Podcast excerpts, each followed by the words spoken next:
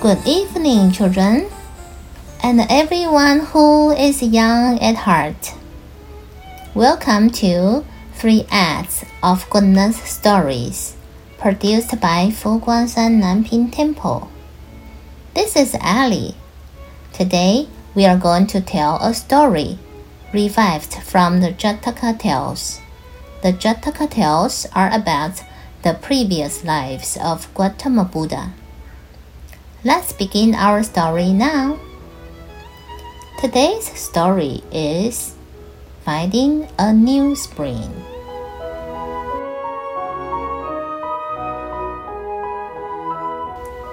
Once upon a time, a certain tradesman was leading a caravan to another country to sell his goods. Along the way, they came to the edge of a severe hot sand desert. They asked about, and they found that during the daytime, the sun heats up the fine sand until it's as hot as charcoal.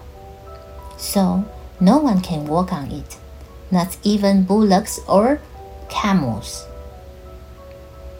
So the caravan leader hired a desert guide the desert guide could follow the stars, so they could travel only at night when the sand cools down.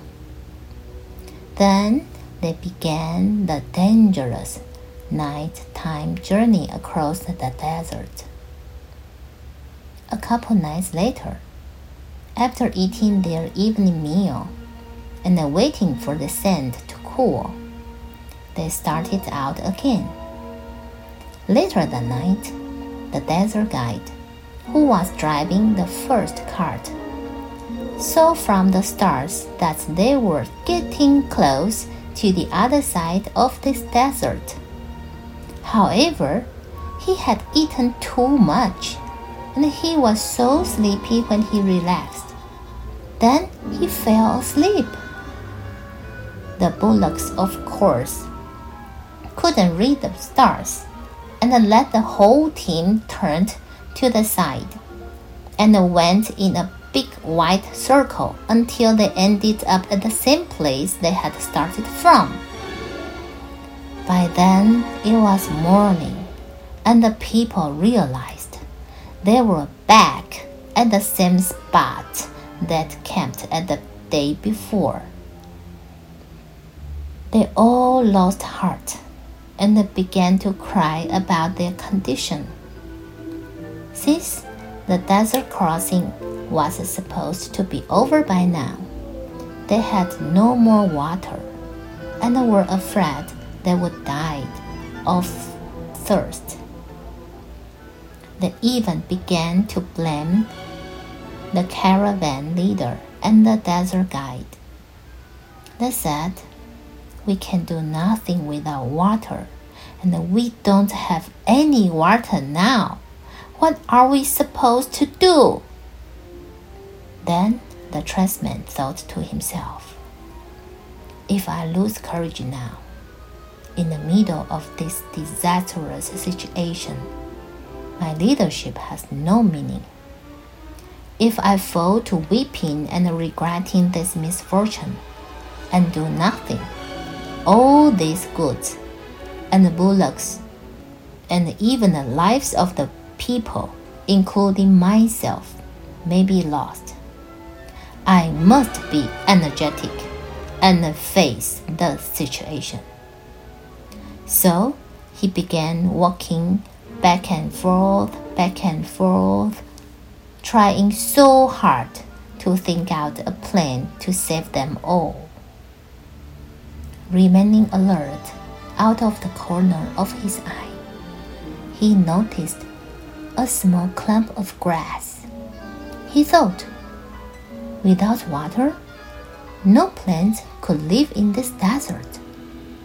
There must be water underground. So he called over the most energetic of his fellow travelers and asked them to dig up the ground on that very spot. They dug and dug and dug, and After a while, they got down to a large stone. Seeing it, they stopped and began to blame the leader again. They said, This is not gonna work. See, there is nothing but stones. We are wasting our time. This effort is useless.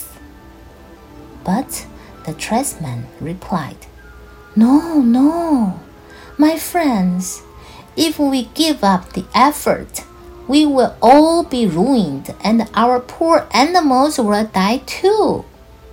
So let's keep working on it, okay? As he said this, he got down into the hole, put his ear to the stone, and listened. Suddenly, he heard the sound of flowing water. Immediately, he called over a boy who had been digging and said, If you give up, we will all perish. So take this heavy hammer and strike the rock.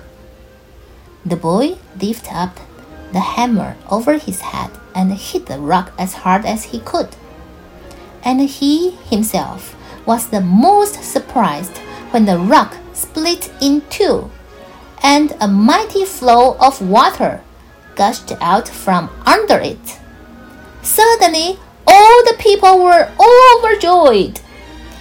They drank water and uh, took a bath and washed the animals and cooked their food and ate. Before they left, they raised a high banner so that other travelers could see it from afar and come to the new spring in the middle of the hot sand desert. Then they continued on safely to the end of their journey.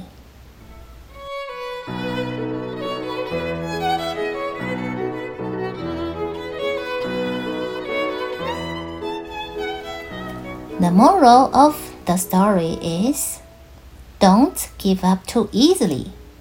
Keep on trying until you reach your goal. I hope you like it, today's story.